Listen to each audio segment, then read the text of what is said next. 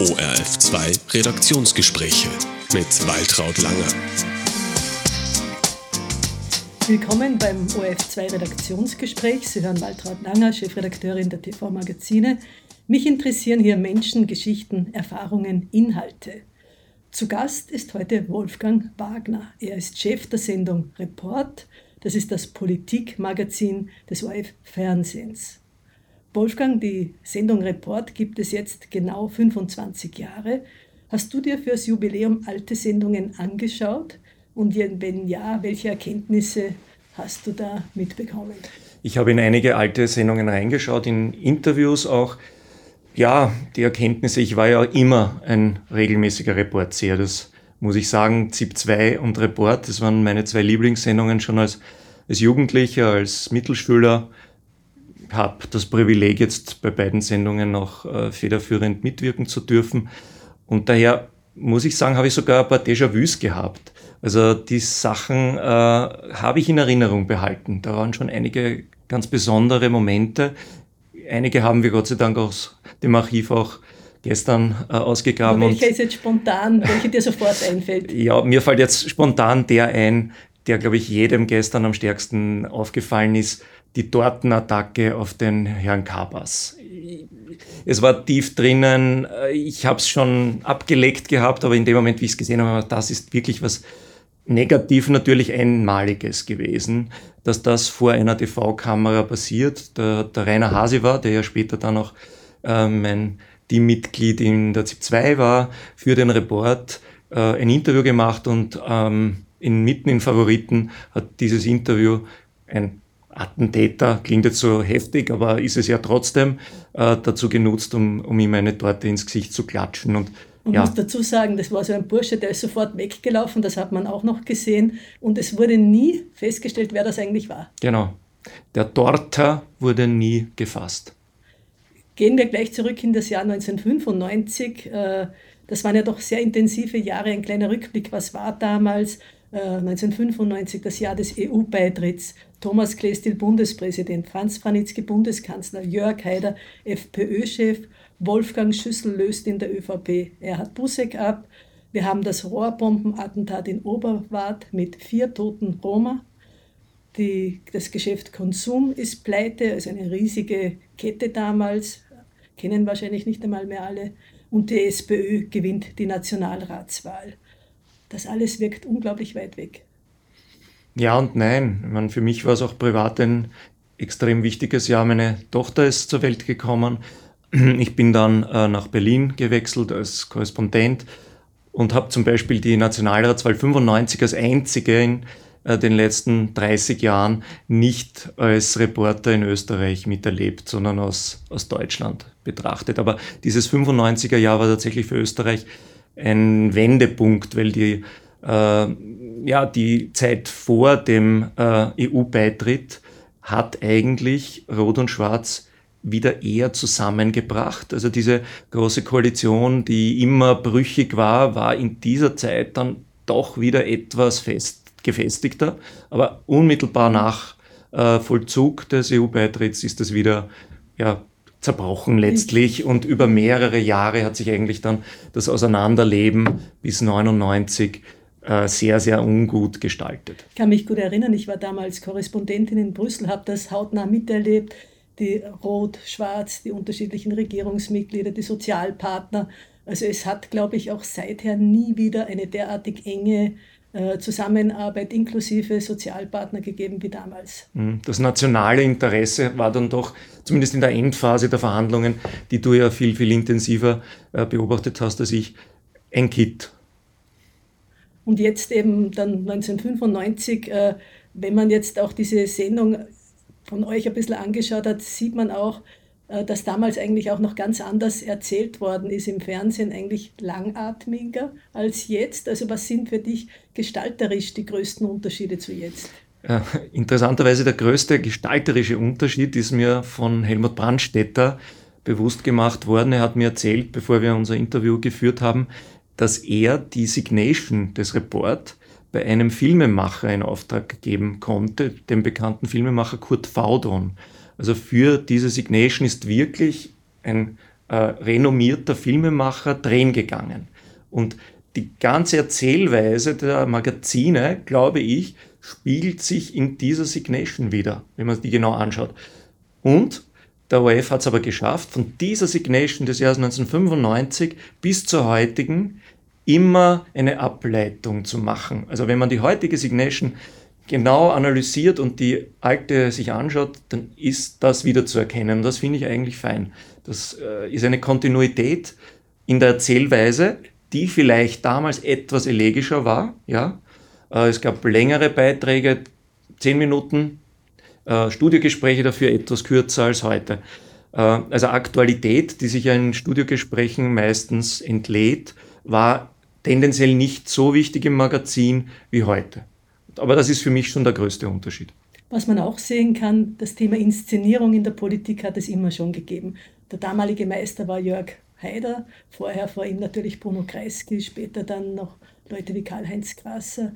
Jetzt wird es äh, dem Bundeskanzler zugeschrieben. Äh, wie siehst du das? Wie siehst du das Thema Inszenierung in der Politik? Inszenierung und Politik, das ist Wesenseins. Äh, man hat dann mehr Effekt bei den Wählern, wenn man sich verständlich machen kann und das geht eben nicht nur durch Sprache, sondern auch durch Auftritte. Und sicher hat Jörg Haider neue Maßstäbe gesetzt und ich meine das jetzt wirklich neutral, weil äh, er hat sich aller Möglichkeiten bedient, die damals am Markt marktfähig waren. Es gab neue Formen im Printbereich. Wir wissen, dass damals auch neue Magazine gegründet wurden, die einen stärker pulvertesken Ansatz hatten. Und Haider entweder selbst oder durch seine Berater hat erkannt, dass er dort unterkommen wird, dass er damit Seiten füllen wird. Jetzt will ich nicht ausblenden, dass er damals auch äh, den äh, Fernsehformaten Material geliefert hat. Das ist schon richtig. Gerade eben im Magazin muss man zugeben, wenn man in der Erzählung breiter ist, braucht man Bilder, die aussagekräftig sind. Und so gibt es quasi einen Pakt. Ja. Natürlich ist das nicht prinzipiell verwerflich. Man kann äh, jemanden, den man äh, des Rechtspopulismus zeigt, äh, man kann dem natürlich auch dann damit ein Podium für Dinge geben, die gesellschaftlich vielleicht äh, nicht in Ordnung sind. Umgekehrt wieder, wenn man den journalistischen Anspruch nicht aufgibt, die kritische Einordnung dazu setzt, dann finde ich auch nichts dabei. Jetzt denkt man sich 25 Jahre Report, äh, so lang gibt es diese Sendung jetzt schon. Gleichzeitig, wenn man sich dann genauer anschaut, hat es tatsächlich sehr viele Veränderungen ge gegeben. Man sieht es zum Beispiel bei den Sendungsverantwortlichen und wer immer moderiert hat. Äh, ich nenne kurz die Namen. Also Sendungsverantwortliche seither waren Helmut Brandstätter, Gisela Hopfmüller, Wolfgang Fuchs, Gerhard Jelinek, Robert Wiesner. Ich selbst war es dann ein paar Monate, bis du vor bald zwei Jahren gekommen bist. Äh, und bei den Moderationen waren es Helmut Brandstätter, Ingrid Thurnherr, Gisela Hopfmüller, Sabine Zink, Claudia Reiterer, Wolfgang Fuchs, wieder Claudia Reiterer, Birgit Fendal, Gerhard Jelinek, wieder Birgit Fendal, Johannes Fischer, Gabi Waldner und jetzt äh, seit Dezember 2012 Susanne Schnabel in ihrer Karenzzeit einmal durch Lou Lorenz Titelbacher vertreten. Also ganz schön viele Veränderungen und jeder Chef hat natürlich und jede Chefin eigene Vorstellungen. Was sind jetzt für dich so die wichtigsten Vorstellungen für den Report für dich? Als ich den Report übernommen habe, habe ich immer gesagt, es ist das Politikmagazin, äh, aber ich verstehe es auch als Demokratiemagazin. Ich glaube, dass es in der heutigen Zeit noch viel wichtiger, aber auch schwieriger ist, äh, den verschiedenen, man nennt es Blasen, Zielgruppen, Bevölkerungsgruppen näher zu kommen einerseits näher zu kommen, um wieder den anderen über Milieus etwas zu vermitteln, die sie nicht mehr kennen. Äh, ich sehe die Spaltung in der Gesellschaft, äh, die so oft genannt wird, darin, dass viele sich einfach in ihrem Milieu bewegen und gar nicht mehr mitkriegen, wie andere leben. Und das ist ein ganz, ganz wesentliches Momentum für mich, im Report dorthin zu schauen, wo man sonst vielleicht nicht hinschauen kann. Wir müssen die Augen der Seher sein. Wir müssen ins Land hineinschauen. Ich meine, das klingt so wie ein äh, Heimatfilmanspruch, äh, ist aber ganz das Gegenteil, äh, was ich damit meine.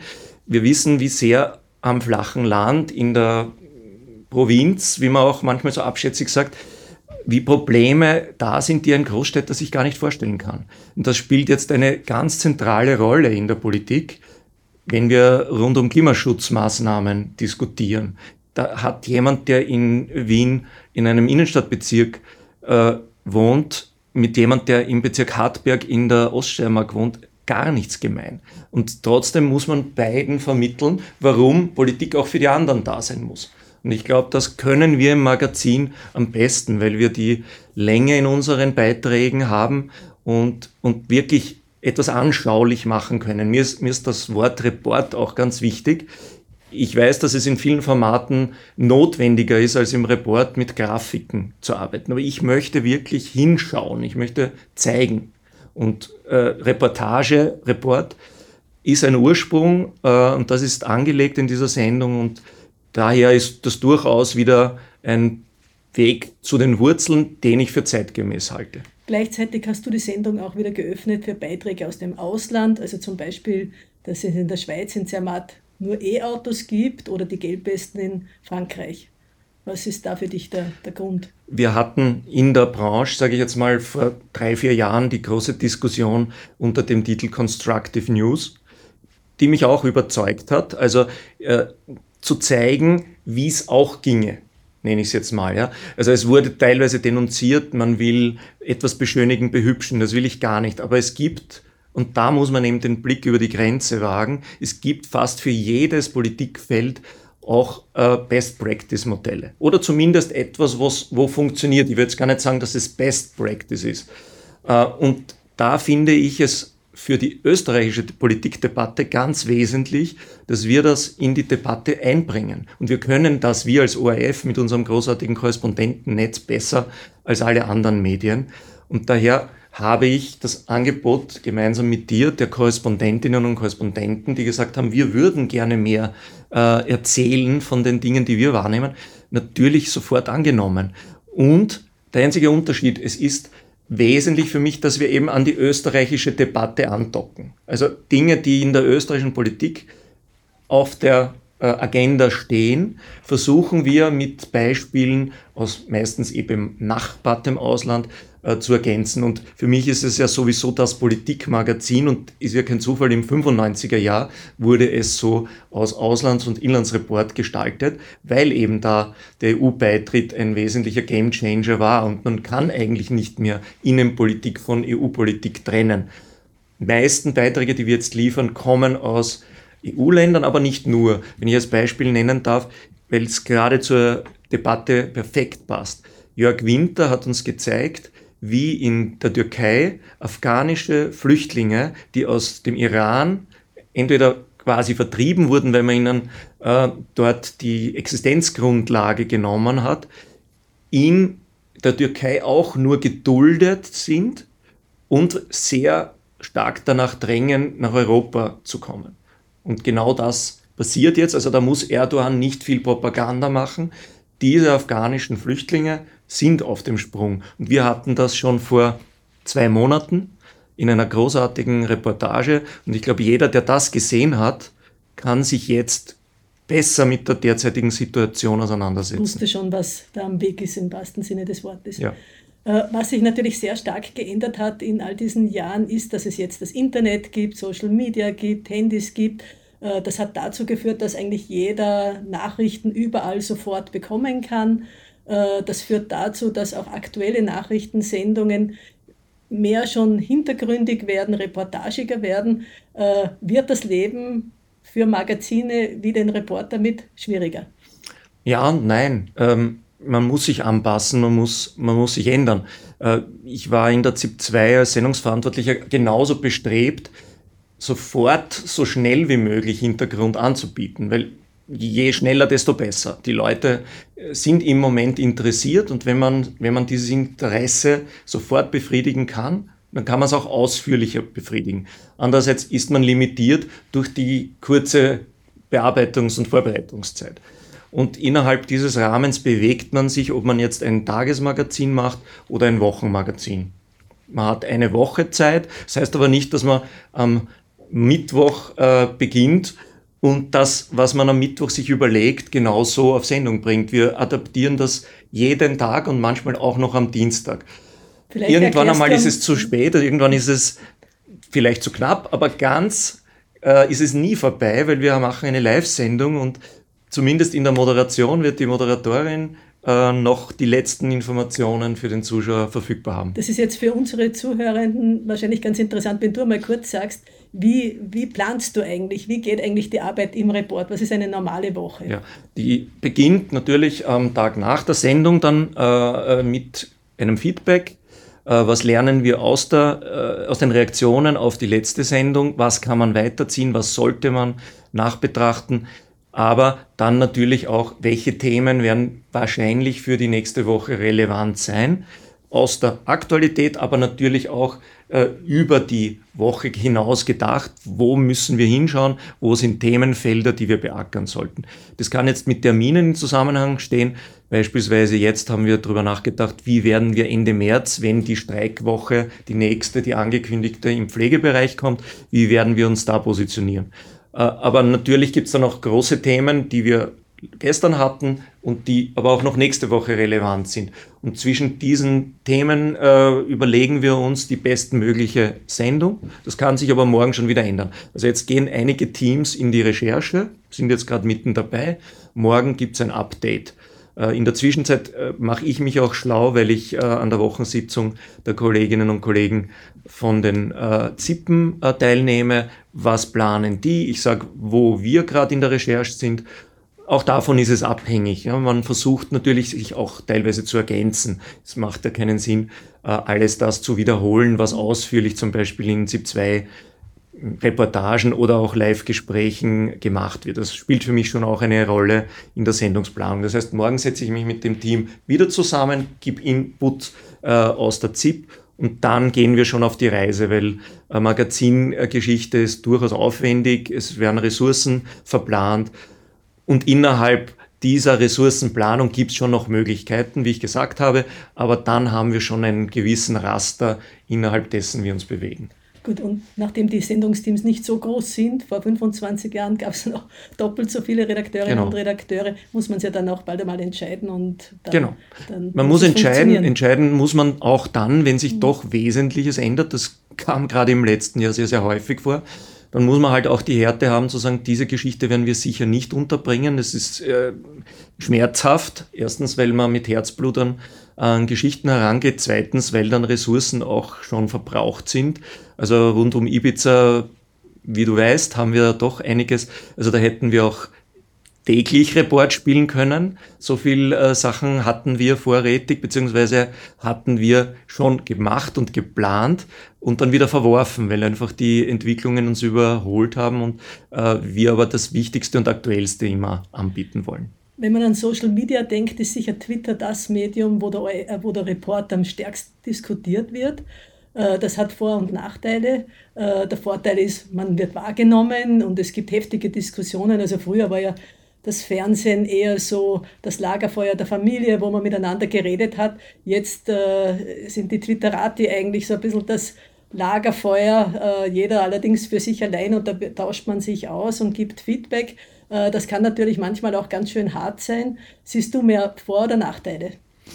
Ja, ich muss einmal äh, sagen, ich selbst bin nur Leser auf Twitter. Ich bin äh, zwar nicht mehr anonym, das habe ich mit der, dem Wechsel in den Report geändert. Vorher bei der ZIP 2 war ich tatsächlich unter einem Pseudonymleser. Jetzt bin ich unter meinem Namen Leser, aber ich stehe bei null Tweets und will das auch so halten. erinnern, dass, wie du da gekommen bist, hast mir eigentlich noch gesagt, äh, du willst selber aktiv werden. Warum hast du da deine Meinung geändert? Ja, ich weiß gar nicht, ob du mich da richtig zitierst. Aktiv. Ich habe gesagt, ich, ich werde, ich werde mich auf Twitter zu erkennen geben. Das habe ich eingehalten. Ah, dann habe ich es falsch Aber, verstanden. Äh, ehrlich gesagt, äh, ich kann es auch erklären, warum ich das so halte. Äh, ich war als ZIP 2 äh, äh, Sendungsverantwortlicher 2008 äh, mit Armin Wolf vor dieser Entscheidung, wie gehen wir mit diesem Medium um.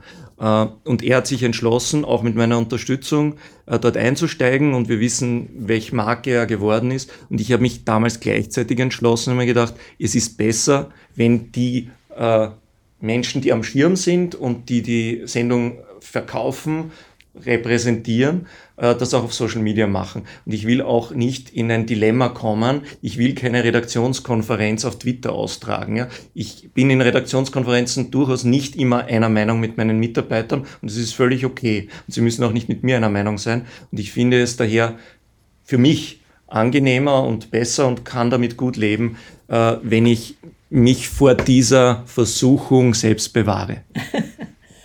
Kommen wir zurück zu meiner ursprünglichen Frage. Twitter Vor- oder Nachteil für eine Sendung wie den Report? Vorteil, weil alles, was einen an Zusatz, mit Zusatzinformationen versorgt, von Vorteil ist. Und an sich muss man ja feststellen, eigentlich sind uns die Leute auf Twitter eher zugeneigt, wahrscheinlich weil sie unser Ziel sachlich, unabhängig, äh, distanziert zu berichten, offensichtlich auch schätzen. Ja, das ja. ist, also empirisch kann man es wahrscheinlich genauso analysieren, ist mir aber egal. Also mir ist Feedback in jeder Hinsicht wichtig. Natürlich freut man sich, wenn man gelobt wird, aber meistens kann man aus Kritik sogar mehr ableiten, muss man halt so nehmen. Ja? Also wenn es nicht äh, persönlich, untergriffig, beleidigend wird, Hass im Netz Beispiel, ja, äh, dann kann man mit Kritik immer was anfangen. Äh, das eine ist eben Social Media, das andere ist dann das, das politische Umfeld. Äh, wir sind jetzt beide schon lange im Geschäft sozusagen. Hast du das Gefühl, die Einmischungen von außen werden mehr oder weniger? Da muss man natürlich unsere Funktionen auch ins Kalkül ziehen. Wenn man einfacher Redakteur, Redakteurin ist, wird man vielleicht von dem einen oder anderen gar nicht so viel mitbekommen. Umgekehrt wieder kriegt vielleicht ein Sendungsverantwortlicher von der einen oder anderen Art oder dem Versuch, eine Redakteurin, einen Redakteur günstig zu stimmen, nicht so viel mit. Also ich, das vorangeschickt, sage ich mal, nein. Also ich glaube jetzt nicht, dass sich da grundsätzlich viel verändert hat. Äh, zumindest auch vom Flurfunk habe ich als einfacher Redakteur mitgekriegt oder geahnt, dass da das eine oder andere versucht wird. Äh, und der ORF steht immer im Brennpunkt, ist so wichtig, ist ein öffentlich-rechtliches Medium, das immer versucht werden wird. Und ich formuliere es jetzt positiv, dass man mit seinem Ansatz, mit seiner politischen äh, Meinung als Partei möglichst stark vertreten sein will. Und solange das nicht mit politischem Druck auf Organe des ORF, ich, den ich für unzulässig erachte, geschieht, sondern in offener Feldschlacht unter Anführungszeichen habe ich überhaupt kein Problem. Also ich habe auch kein Problem in einer Aussendung hart kritisiert zu werden. Ne? Dort, wo es beginnt, ins Persönliche zu gehen und Unterstellungen und äh, vielleicht auch äh, Dinge zu verbreiten, die definitiv falsch sind, dort hat man sich zu wehren. Das haben wir immer wieder und das vollziehen wir dann auch und wehren uns auch. Wobei ich finde, es ist nicht so schlimm. Vielleicht haben wir uns auch äh, ein bisschen den Ruf von ihr Sturheit äh, erarbeitet und man probiert es vielleicht auch gar nicht. Genau. So. Also ich will es nur noch mal klarstellen. Ich, ich empfinde das nicht als Druck, wenn mich jemand anruft und sagt, das ist ein Blödsinn gewesen, mhm. dann frage ich mal, was sie genau meinen. Ne? Man kann ja auch Fehler gemacht haben. Und wenn jemand sagt, na, das ist aber ganz anders, dann ist es immer eine Frage des Standpunktes. Dort, wo man faktenbasiert äh, bewerten kann, okay, dann werde ich eine Antwort haben. Dort, wo es nur äh, quasi Parteipolemik wird, da werde ich auch eine Antwort haben. Also ich habe mich nie gefürchtet und ich habe diese politische Drucksituation immer nur dann als Problem empfunden, wenn es innerhalb der ORF-Politik als Druck ausgeübt wurde oder versucht wurde. Dann wird es für, für Sendungsverantwortliche irgendwie unangenehm, weil man dann in Loyalitätskonflikte kommen könnte. Aber der direkte Druckversuch prallt ab oder führt vielleicht sogar dazu, dass man erkennt, dass man einen Fehler gemacht hat. Also da wird niemand davor gefeit sein. Äh, jetzt im Vergleich, du warst jahrelang Leiter der ZIP 2, jetzt bist du es vom Report. Äh, wo braucht man mehr Rückgrat, mehr Nerven? Ich glaube, da ist kein Unterschied. Sind, die Formate sind so ähnlich, dass sie auch von den Parteien ähnlich wahrgenommen werden. Aber natürlich ist das Tagesmagazin noch mehr im Fokus als das Wochenmagazin. Also ich merke den Unterschied nur in der Quantität. Äh, inwiefern? Nein, wenn, also, wie ich vorher gesagt habe, kommt, es ist, ja. kommt nicht jeden Tag mhm. und wenn, wenn es solche Diskussionen, auch Meinungsverschiedenheiten gibt, dass eine politische Lage, die wir so berichtet haben, von denen, über die wir berichtet haben, anders eingeschätzt wird, dann diskutiert man darüber. Das diskutiert man im Wochenmagazin im Wochenrhythmus und im Tagesmagazin im Tagesrhythmus. Äh, damals haben sich viele gewundert, warum sich der Leiter der erfolgreichen ZIP 2 bewirbt für den Report. Äh, vielleicht willst du diese Frage hier beantworten, was dich dazu bewogen hat. Weil es einfach ein Schritt war in Richtung noch mehr Magazinzugang. Also ich habe die ZIP 2 auch immer als Tagesmagazin mehr geschätzt, obwohl ich auch natürlich alle äh, Formate, die ich vorher denen ich vorher beteiligt war, in den Zeit im Bildsendungen geschätzt habe. Aber die ZIP 2 war immer das Höchste für mich, weil man eben noch den Blick dahinter versuchen konnte. Und im Wochenmagazin ist es halt noch mehr Tiefgang. Und irgendwann habe ich gewusst, in der ZIP 2 habe ich wirklich über 15 Jahre als Redakteur und dann als Chef vom Dienst, als Planer, als Sendungsverantwortlicher alles erlebt. Glaubt man halt irgendwann einmal, jetzt habe ich alles erlebt. Und dann war der Report ausgeschrieben. Und aus dem überlegt man sich's. Also ich hätte jetzt keinen Druck oder Zwang oder auch Drang gehabt, äh, zu sagen, jetzt muss ich aber weg aus der ZIP 2, es hat mir Spaß gemacht. Aber ich wollte etwas machen, was ich noch nicht so gemacht hatte. Und da war der Report ausgeschrieben und ich habe mich beworben und danke, ich bin es geworden. Hast du es hier bereut? Nein, keinen Tag, keine Stunde. Musst du jetzt nicht. vielleicht sagen. Nein, stimmt. äh, Wolfgang oder Wolfe, wie wir dich ja eigentlich alle nennen, wir kennen uns jetzt wirklich viele Jahre. Wenn ich dich beschreiben müsste, würde ich sagen, der Wolfgang Wagner ist sehr kompetent, er lässt sich nichts gefallen, er hat Rückgrat, äh, er sagt seine Meinung, auch wenn es nicht unbedingt der Mainstream ist. Ich glaube, aus all dem, was du bisher gesagt hast, kommt das ja auch alles ein bisschen hervor. Äh, knorrig, einer, der niemand fallen lässt. Ein Freund ist ein Freund für dich und für den oder die wirst du dich immer einsetzen. Das ist wahrscheinlich auch ein Grund, warum du sehr beliebt bist. Äh, fehlt etwas in meiner Beschreibung? Über mich selber spreche ich nicht so gern, aber ich bin jetzt natürlich verlegen, wenn du mich so beschreibst. Kann ich nichts hinzufügen. also kurz zu dir, du bist aus Eisenstadt, hast Jus studiert. Äh, nicht fertig. Nicht fertig, warum auch immer. Um es zu beschönigen, sage ich dann immer, ist 9-11 zum Opfer gefallen, weil der hätte ich mir dann noch viel Urlaub nehmen müssen und dann war das in Abwägung Familie und Job in der, in der ZIP war ich CVD, also Chef vom Dienst der ZIP 1 und damals wäre es eigentlich eine Gemeinheit gewesen, allen Kolleginnen und Kollegen gegenüber in dieser anstrengenden Zeit mir nochmal wochenlang Urlaub zu nehmen. Und ohne diesen Urlaub habe ich gewusst, schaffe ich die, äh, die letzte Prüfung bürgerliches Recht nicht. Also es klingt ja manchmal komisch und ich glaube es aber im Rückblick war es richtig äh, ganz kurz vorm Schluss aufzugeben. Weil ich denke mir auch, wenn man Marathon läuft und man spürt, man hat Herzrasen, dann muss man auch 100 Meter vorm Schluss aufgeben, weil das Leben riskiert man auch für einen Marathon nicht. Und, und so ähnlich habe ich mich damals gefühlt. Kleine Kinder im Job, ihre Herausforderung. Und ich habe mir gedacht, ich habe eh schon das erreicht, was ich auch mit dem Abschluss erst könnte ich eigentlich nicht mehr erreichen. Also bin ich Jurist ohne Abschluss. Und warum bist du Journalist geworden? Weil ich das immer werden wollte. Also Journalismus war das Höchste für mich. Robert Hochner als Mittelschüler, wie ich gesagt habe, immer das große Ideal. Und ich habe das Riesenprivileg. Jetzt auch einige schon nicht mehr. Ja, Robert ZIP 2 äh, Moderator, Legende. Und ich hatte noch das Privileg, dann mit ihm in der ZIP 2 unter Johannes Fischer ein paar Jahre zu arbeiten. Also ganz großer Mann. Du bist auch ein, müsste man fast sagen, fanatischer Fußballfan. Ja, gebe ich zu. Ja. Da ein bisschen peinlich Emo jetzt. Da nicht, lebst aber, du die ja. Emotionen aus? ja, also ich, ein schlimmer Moment war, also ich bin eh nicht so oft am Schirm, als ich einmal meine Emotionen ausgelebt habe, plötzlich sich der in der vorderen Reihe umdreht und sagt, kenne ich sie nicht vom Fernsehen? und man dachte, okay, aber es hat nicht nachhaltig gewirkt. Äh, was ist in deinem Leben besser gelaufen als gedacht? Alles. Na, vieles.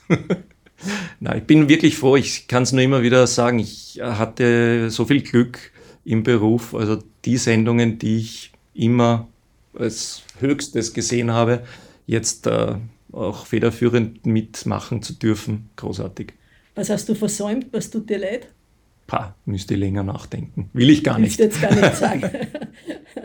Warum soll man sich den Report anschauen?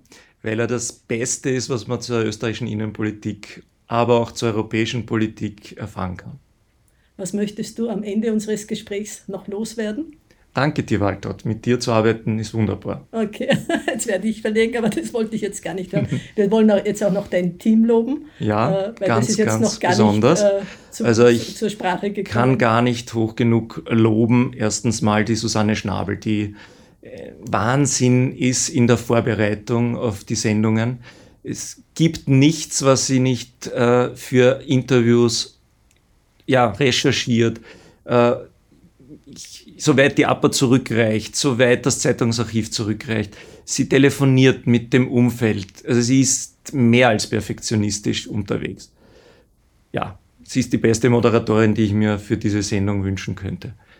Und das Team ist eine gute Mischung aus erfahrenen Redakteurinnen und Redakteuren, die die Magazinerfahrung haben, das darf man nicht unterschätzen. Also ich äh, habe ja ganz wenig Magazingeschichten selber gemacht, das muss ich zugeben und äh, vertraue daher in der Umsetzung der Themen voll und ganz diesen Kolleginnen und Kollegen. Ich war als, als äh, Korrespondent, hatte ich auch einige Magazine, aber nicht so, wie wenn man in einem Magazin äh, regulär arbeitet. Also es ist schon, wie gesagt, ein Unterschied zwischen 2,30 in der ZIP 2 und 8, 8 Minuten oder gar 10 Minuten in einem Magazin. Und das können die Kolleginnen und Kollegen perfekt. Und äh, vor allem können sie noch eins, sie sind wirklich, wirklich hartnäckig. Das, Und das braucht es auch. Das braucht's. Danke für das Gespräch. Gratulation noch einmal zum Jubiläum. Weiterhin viel Freude und Erfolg dir und dem gesamten Team. Wolfgang Wagner, Chef der Sendung Report. Danke, Danke. dir.